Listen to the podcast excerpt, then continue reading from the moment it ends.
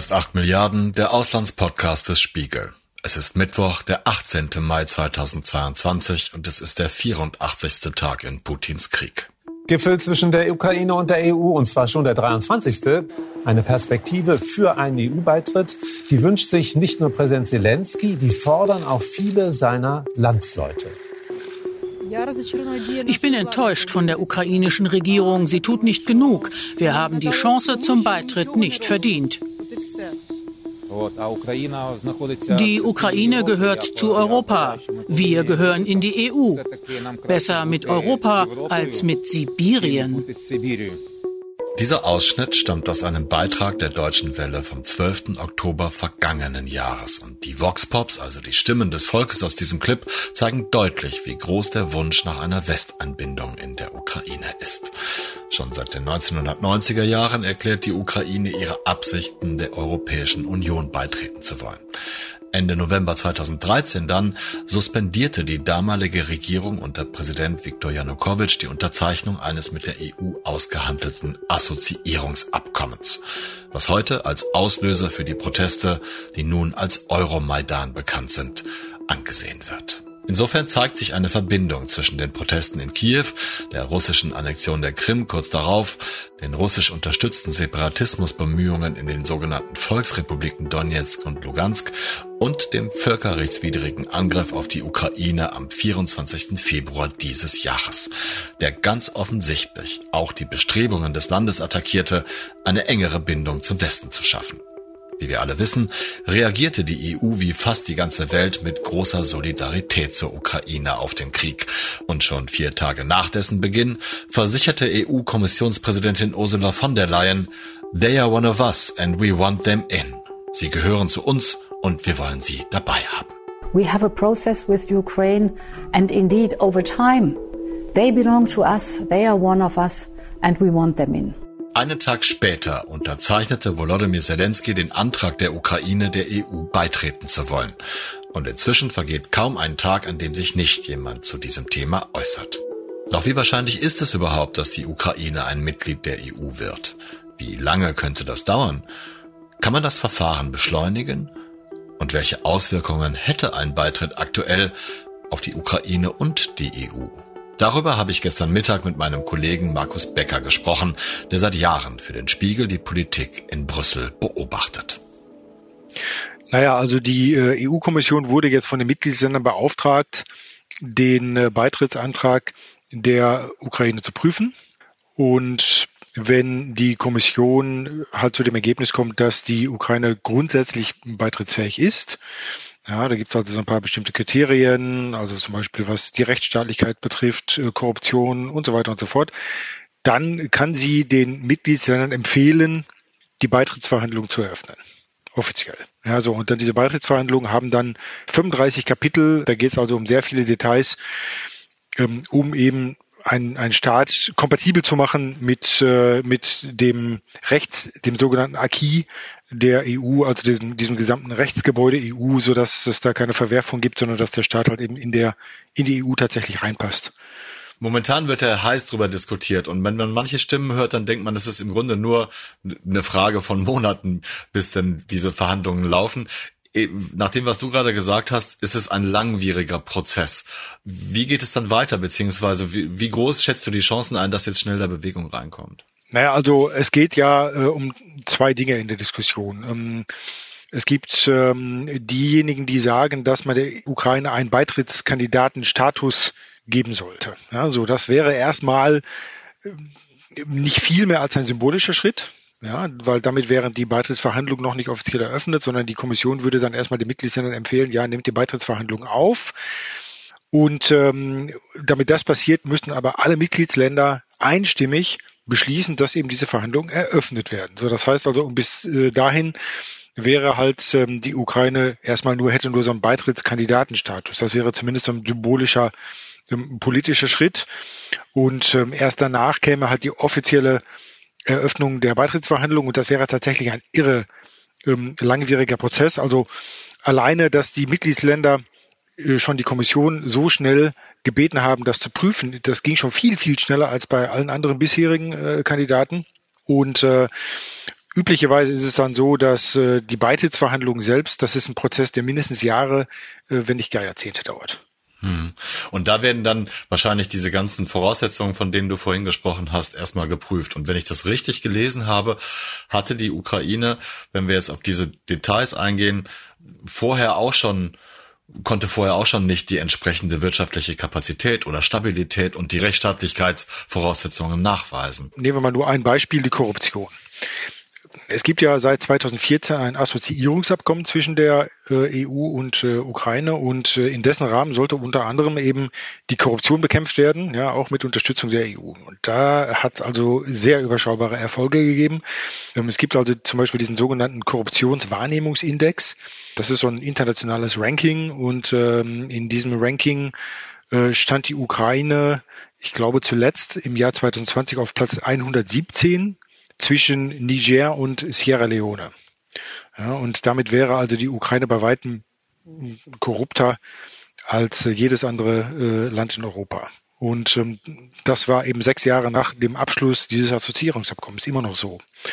Und das ist nur ein Beispiel, ähm, weshalb Kritiker sagen, dass ein schneller EU-Beitritt der Ukraine, also eine Vollmitgliedschaft, überhaupt nicht sinnvoll wäre und auch nicht ähm, auch nur annähernd in, in Sicht wäre. Und dazu kommen auch noch andere Probleme als die Korruption, wie zum Beispiel die, äh, die Wirtschaft äh, eines solchen Landes. Also im Idealfall sollte ja ein Land, das beitritt, eine Wirtschaft haben, die so leistungsfähig ist, dass die dortigen Unternehmen mit den Unternehmen in der EU konkurrieren können, dass nicht sofort alle Arbeitnehmer abwandern und äh, ihr Glück in äh, Westeuropa suchen.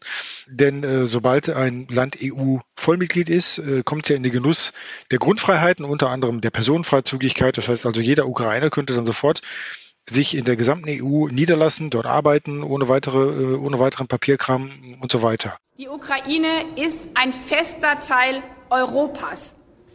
Ich wünschte mir, dass wir auf euren Beitrittswunsch eine starke, überzeugende Antwort finden, auch wenn es auf dem Weg zur EU-Vollmitgliedschaft keine Abkürzung geben kann. Weil was nicht noch einmal passieren kann, sind falsche Versprechungen. Aber ich betone hier ganz konkret Vollmitgliedschaft. Wir brauchen dafür vor allen Dingen in der Europäischen Union eine Reform, eine weitere Vertiefung. Auch das ist die Lehre aus diesem brutalen Angriffskrieg. Und wozu das führen kann, hat man ja zum Beispiel bei der letzten EU-Osterweiterung gesehen. Da haben äh, einige Länder, wie zum Beispiel Deutschland, eine mehrjährige Übergangsfrist gesetzt für die Öffnung ihres Arbeitsmarkts. Äh, Großbritannien zum Beispiel hat das interessanterweise nicht getan, was dann dazu führte, dass die sofort äh, viele, viele tausend Arbeitskräfte aus Osteuropa nach Großbritannien gegangen sind, was dann am Ende auch ein Mitauslöser war für den Brexit. In Kiew hat Ursula von der Leyen der Ukraine Hoffnung auf einen raschen EU-Beitritt gemacht. Die EU-Kommissionspräsidentin erklärte, der Beitrittsprozess solle beschleunigt werden, damit dieser Wochen und nicht Jahre dauere. Nach dem, was du gesagt hast, klingt es so schwierig und so langwierig, dass ich mir fast gar nicht erklären kann, warum jetzt so intensiv darüber diskutiert wird, warum warum, ich habe vorhin schon diese Stimmen angesprochen, warum so viele Leute sagen, ja, nee, es muss jetzt schnell passieren und wir müssen Solidarität zeigen und, und so. Aber das, das geht doch eigentlich gar nicht, oder? Naja, es geht, wie gesagt, hier vor allen Dingen erstmal um politische Symbolik. Äh, viele sagen ja, das wäre ein starkes Signal an die Ukraine würde auch die Moral der kämpfenden Truppen stärken, wenn es zumindest irgendwie eine vage Perspektive gäbe ähm, äh, auf einen äh, EU-Beitritt. Aber es stimmt natürlich, dieses ganze Beitrittsprozedere bis hin zur Vollmitgliedschaft, das würde ja so viele Jahre dauern, dass ähm, hoffentlich äh, der Krieg dann längst vorbei wäre. So, und dann stellt sich die Frage, in welchem Zustand ist dann das Land überhaupt? Ja, insbesondere die Wirtschaft natürlich. Ja, also vermutlich in keinem besseren als jetzt. Und äh, schon jetzt wäre es ja so, dass die Ukraine wirtschaftlich nicht unbedingt kompatibel mit der äh, EU wäre. Ja? Also das heißt, im Moment spricht man eh nur über den Kandidatenstatus und nicht wirklich über den Beitritt. Allerdings würde man sich auch damit wieder Probleme einhandeln, denn die Ukraine ist ja nicht das einzige Land, was äh, den Beitritt beantragt hat, sondern Moldau und Georgien zum Beispiel prompt natürlich auch. In den vergangenen Jahren hatte es bei den Diskussionen um die EU-Erweiterung Streit gegeben und andere Bewerbungsländer wie die Balkanländer versuchen seit Jahren die komplexen Aufnahmebedingungen der EU zu erfüllen. Dennoch, viele EU-Mitgliedsländer unterstützen die Beitrittsbestrebungen der Ukraine, darunter Bulgarien, die Tschechische Republik, Estland und Lettland. In einem offenen Brief erklären sie, dass die Ukraine es verdiene, eine Chance zu bekommen. Und wenn man jetzt auch bei dem restlichen Beitrittsprozedere die Ukraine bevorzugen würde, würde man natürlich wieder auch ein schlechtes Signal senden an die Länder, die schon viel, viel weiter sind äh, und die trotzdem noch im Wartesaal sitzen, wie zum Beispiel Montenegro, Albanien und so. Also das heißt, ähm, da äh, gibt es diverse Schwierigkeiten, die Ukraine jetzt plötzlich äh, da auf so einen, auf die Überholspur zu setzen. Wenn man so will, kann man auch der EU in gewisser Weise Instabilität vorwerfen, nämlich dann, wenn es um die Verfahren geht, die die verschiedenen Beitrittskandidaten betreffen, zum Beispiel auf dem Westbalkan. Slowenien ist bereits seit 2004 Mitglied der EU, Kroatien seit 2013. Serbien hat Ende 2009 den Beitritt beantragt, seit 2014 wird darüber verhandelt. Bisher ohne Ergebnis. Nordmazedonien besitzt seit Dezember 2005 den Status eines Beitrittskandidaten, Montenegro seit 2010 und Albanien seit 2014. Die EU begründet die stockenden Verhandlungen damit, dass wesentliche Anforderungen nicht erfüllt seien, was zum Beispiel Justiz, Meinungsfreiheit und den Kampf gegen Korruption angeht. Bei Serbien wird auch das Verhältnis zum Kosovo angemahnt, das nach wie vor für erhebliche Spannungen sorgt. Für Albanien und die Republik Nordmazedonien hatten die zuständigen EU-Vertreter zwar 2020 die Aufnahme von Beitrittsverhandlungen angekündigt, das scheiterte aber dann am Veto Bulgariens und der Niederlande. Ich finde es einerseits verständlich, dass man grundsätzliche Werte in beitrittswilligen Staaten sicherstellen will, beziehungsweise vermeiden möchte, dass ein maroder Staat die gesamte Gemeinschaft finanziell belastet, korrupte Strukturen, allgemeingültige Werte und Standards eintrüben oder auch nur jeder Mensch in Europa seine Meinung sagen dürfen soll. Aber ich empfinde es auch so, dass unsere globalisierte Wirtschaftswelt immer kleiner wird und die Gebiete, auf denen Staaten ihren nicht nur wirtschaftlichen Einfluss ausdehnen möchten, immer rarer.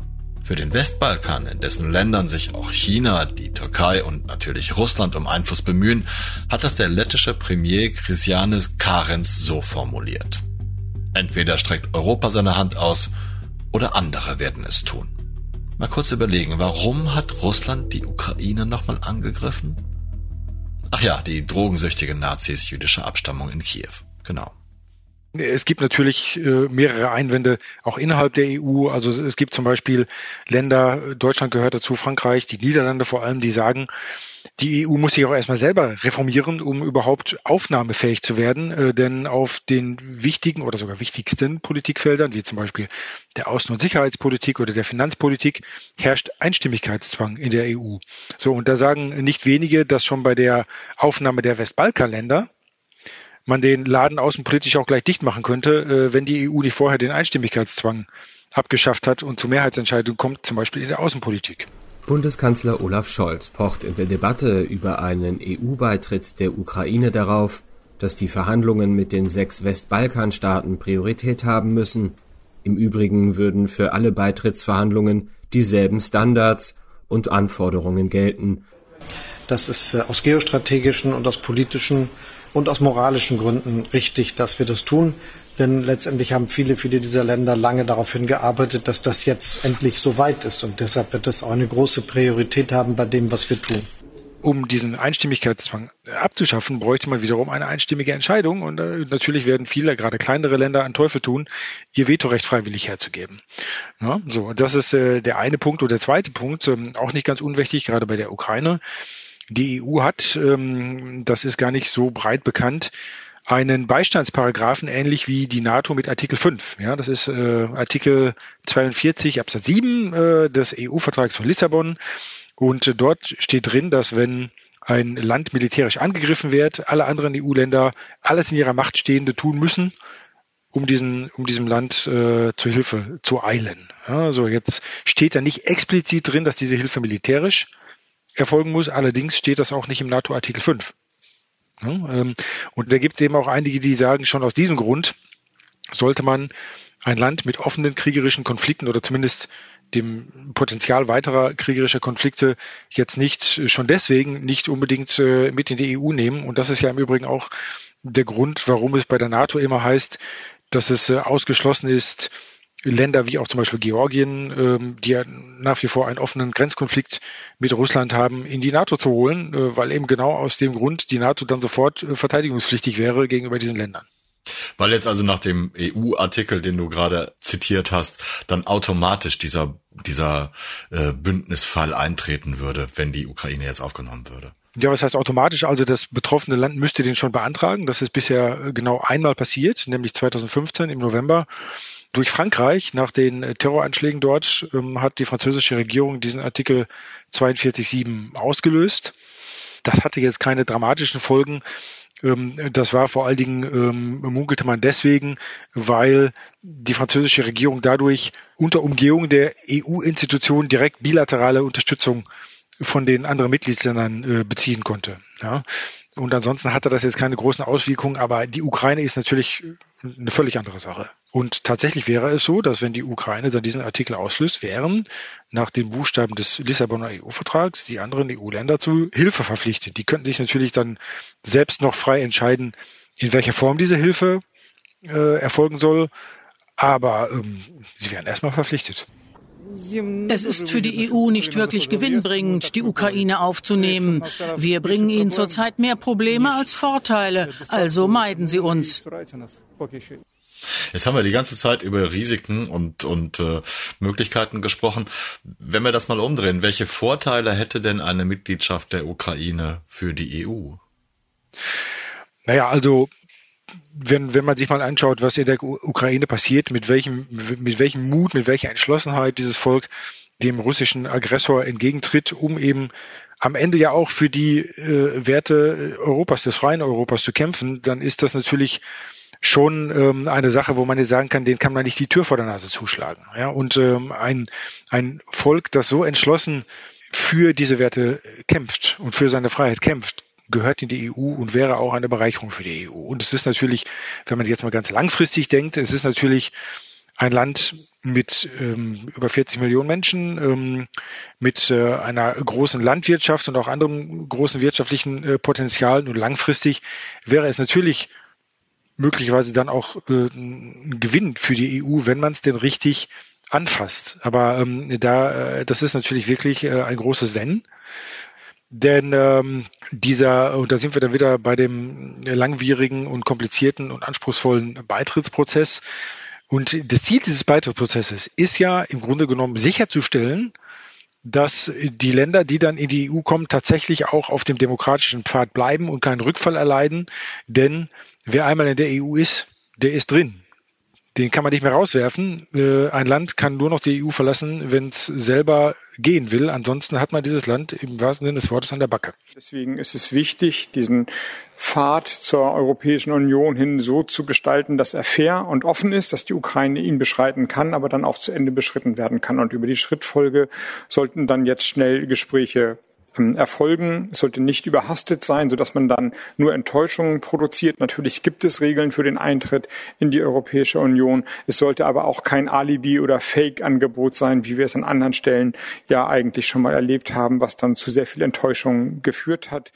Wozu das führen kann, äh, das sieht man ja jetzt am Beispiel mancher ähm, äh, Länder, die bei der letzten Erweiterungsrunde dabei waren, zum Beispiel Ungarn, ja, oder auch Polen, das ein oder andere Land die äh, dann schon, wo es schon die große Gefahr gibt oder der Fall schon eingetreten ist, dass die zurück in die Autokratie gehen. Und gleichzeitig natürlich ähm, die EU in den vorhin genannten Politikfeldern auch blockieren können, wenn sie möchten. So und ähm, deswegen ist es durchaus auch riskant für die EU äh, ein Land äh, wie die Ukraine aufzunehmen und deswegen muss man eben gucken, dass das sicher vorhandene Potenzial und auch die Bereicherung, äh, die äh, da drin stecken für die EU, dann aber auch wirklich eintreten. Ja, und das ist eben die, die große Schwierigkeit, wie man das macht. Und zwar, wie man das macht in einem irgendwie überschaubaren Zeitrahmen und nicht erst äh, Jahre, Jahre, Jahre, nachdem dieser Krieg vorbei ist, sondern dass man jetzt gerade im Moment irgendwas für die Ukraine tun kann. Präsident Volodymyr Zelensky drängt seit dem russischen Einmarsch in sein Land auf einen raschen EU-Beitritt. In this envelope In diesem Umschlag, lieber Volodymyr, befindet sich ein wichtiger Schritt in Richtung EU-Mitgliedschaft. Der Fragebogen ist die Grundlage für unsere Diskussion in den kommenden Wochen. Mit ihm beginnt Ihr Weg nach Europa und in die Europäische Union. Es wird nicht wie üblich eine Frage von Jahren sein, sich diese Meinung zu bilden, sondern ich denke eine Frage von Wochen, wenn wir eng zusammenarbeiten. So for you, dear Volodymyr, Thank you so much. I want to give you that. Aber auch das, Markus, klingt so ein bisschen danach, dass, dass erstmal EU-Reformen passieren müssen, damit man da vielleicht eine Möglichkeit hat, auch Staaten, die in die Autokratie zurückfallen, schöner Ausdruck übrigens, finde ich, vielleicht, ja, ich hätte jetzt fast drohen gesagt, aber denen in Aussicht stellen kann oder können muss, dass sie eben dann nicht mehr Teil der EU sind. Naja, das wäre natürlich der absolute Idealfall wenn die EU diese Ukraine-Krise nutzen könnte, um diese ja nun wirklich schon lange von vielen geforderten äh, und auch im Übrigen von der Bundesregierung geforderten Reformen endlich anstoßen würde, insbesondere zum Beispiel eine Abschaffung des Einstimmigkeitszwangs in der Außen- und Sicherheitspolitik. Ja, also wenn man, wenn man zu dem Ergebnis käme, dass man sich jetzt da erweiterungsfähig auch machen muss und sich auch geopolitisch stärker aufstellen muss und die Voraussetzungen dafür schafft, dass das nun endlich passiert, und damit dann auch die Voraussetzung geschaffen werden, dass ein Land wie die Ukraine aufgenommen werden kann, das wäre natürlich wirklich das Best-Case-Szenario. Und ähm, ich bin nicht völlig ohne Hoffnung, dass das gelingt. Ich wollte gerade fragen. Aber, ähm, aber äh, leicht wird das in keinem Fall.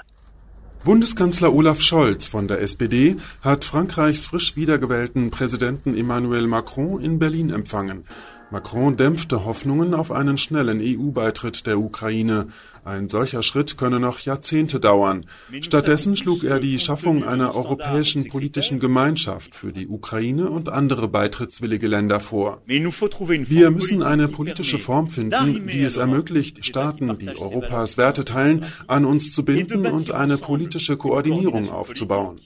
Da gibt's ja noch andere Zwischenlösungen. Ne? Wenn man jetzt äh, das Beispiel Ukraine nochmal nimmt. Macron hat einen Vorschlag gemacht, dass man wie so einen Kreis um die innere Europäische Union zieht von Staaten, die politisch enger verbunden sind. Ich weiß nicht genau, wie das heißt, eine europäische politische Gemeinschaft oder so. Wird das intensiver diskutiert oder ist das einfach nur eine Idee, die jetzt formuliert wurde? Tja, also Dazu muss man wissen, dass äh, Macron natürlich äh, im Grunde immer noch im Wahlkampf ist. Ja, also das, ähm, da geht es ja dann demnächst noch um die Zusammensetzung des Parlaments. Äh, also in Brüssel zumindest äh, sagen viele, dass das genau daraus motiviert ist, um eben nicht seinen innenpolitischen Gegnern Munition zu liefern, indem er jetzt sagt, wir müssen die Ukraine reinholen, äh, weil daran hängt ja, wie vorhin gesagt, auch noch die Frage, holen wir dann auch die Westbalkanstaaten rein? Und gerade dagegen gibt es in Frankreich wirklich sehr große Widerstände. Also das hat auch ähm, mit Ängsten bezüglich organisierter Kriminalität zu tun, die da möglicherweise aus Albanien und anderen Ländern ähm, reinschwappen würde. Und ansonsten inhaltlich ist dieser, ist dieser Vorschlag natürlich, äh, wirft gleich mehrere Fragen auf. Also zum Beispiel, es gibt ja so eine Art Ring noch um die EU äh, aus Ländern, die wirtschaftlich zusammenarbeiten. Ja, das ist der europäische Wirtschaftsraum. Ja, da gehören zum Beispiel äh, Norwegen dazu oder Island. Ne? Und ähm, da stellt sich die Frage, wie würde sich dann eigentlich das Konstrukt, was Macron sich jetzt vorstellt, äh, davon überhaupt unterscheiden? So, und die Ukraine, ähm, die ukrainische Regierung, die hat natürlich auch sofort Skepsis angemeldet und äh, hat auch gesagt, also was sollen wir uns darunter vorstellen? Was soll das jetzt? Also ähm, wir wollen jetzt keine Mitgliedschaft zweiter Klasse ähm, sondern wir wollen richtig dabei sein. Ne? Was natürlich auch durchaus eine Berechtigung hat. Andererseits muss man natürlich auch sagen, dass nicht nur die EU sich reformieren muss, sondern tatsächlich beide Seiten, sowohl die EU als auch die Ukraine und andere Beitrittskandidaten. Nur ist es natürlich so, dass es von der Ukraine in der jetzigen Situation möglicherweise auch etwas viel verlangt ist, zu sagen, ähm, jetzt wo die gerade dieses Land tatsächlich um seine Existenz kämpft, als Land äh, zu sagen, jetzt ähm, bekämpft mal euer Korruptionsproblem. Ne? Das ist natürlich, wäre natürlich auch etwas gewagt. Worauf achtest du denn bei diesem Thema in der nächsten Zeit und wie ist deine persönliche Einschätzung, wie das weitergehen wird? Also wie das weitergehen wird, das hängt natürlich ähm, zum einen sehr stark vom Kriegsverlauf ab. Das ist natürlich extrem schwer vorhersehbar. Ob die Russen dann tatsächlich nochmal den ganz großen Push irgendwie versuchen militärisch oder ob das dann irgendwie ein Versuch werden wird, dass die ähm, die äh, bisher eroberten Gebiete ähm, annektieren werden und wie dann die Reaktion der EU sein wird. Also es gibt ja schon die G7-Staaten, haben ja schon gesagt, sie werden niemals äh, eine Annexion dieser Gebiete äh, akzeptieren. Die Frage ist, was daran daraus folgt. Ja? Und die Frage ist natürlich, inwiefern das dann die Aussichten einer Ukraine, die eine solche Annexion ja vermutlich zu Recht ebenfalls nicht akzeptieren würde, dann schmälern würde, in die EU, äh, geschweige denn in die NATO einzutreten, weil dann wäre ja die Ukraine in einer ähnlichen Situation wie beispielsweise Georgien oder auch wie Moldau mit Transnistrien, wo eben ähm, Gebiete dieser Länder quasi besetzt sind äh, von Russland. Und das sind ja dann diese sogenannten eingefrorenen Konflikte, diese Frozen Conflicts die dann letztlich dazu führen, dass eben diese Länder äh, erstmal nicht äh, der NATO und äh, wahrscheinlich auch nicht der EU beitreten können. Und ähm, wenn das bei der Ukraine ähnlich läuft, was zu befürchten steht aus meiner Sicht, dann äh, wird sich das natürlich schon negativ auf die Beitrittschancen auswirken und dann hätte Putin sicherlich auch ähm, eines seiner, wenn vielleicht nicht sogar das wichtigste Kriegsziel äh, erstmal erreicht, nämlich dass die Ukraine nicht in die westlichen äh, Bündnisse integriert wird, zumindest nicht als Vollmitglied. So, dann stellt sich natürlich wieder die Frage, will man Putin diesen Sieg geben oder nimmt man die Rumpf-Ukraine, wenn ich die mal so nennen darf, äh, trotzdem auf? Aber das ist natürlich äh, eine Sache, da, darüber wird sicherlich sehr, sehr lange und sehr intensiv debattiert werden. Und welchen Ausgang diese Debatten haben, das lässt sich, glaube ich, jetzt echt noch nicht sagen. Vielleicht werden wir das ja noch erleben. Eine große reformierte EU, die die Ukraine als ihr neuestes Mitglied begrüßt. Allerdings nur, wenn wir ein Ende dieses Krieges erleben, in dem es noch einen souveränen Staat dieses Namens gibt. Ein russisches Protektorat in der EU hingegen erscheint mir ebenso unwahrscheinlich wie eine Mitgliedschaft Russlands selbst. Das war 8 Milliarden, der Auslandspodcast des Spiegel über Russlands Krieg gegen die Ukraine. Mein Dank gilt Markus Becker in Brüssel für diesen Talk und seine präzisen Aussagen zum Status eines möglichen EU-Beitritts. Da sich die Wortwitze langsam erschöpfen, danke ich Marc Glücks heute einfach nur dafür, dass er sich so sorgfältig um den Klang jeder einzelnen Folge kümmert. Und allen zuhörenden Wesen danke ich für ihre Zeit, ihre Aufmerksamkeit und ihre treue Hörerschaft. Bleiben Sie tapfer und gesund, bis wir uns in der nächsten Folge wiederhören. Ich verbleibe bis dahin, Ihr Olaf Häuser.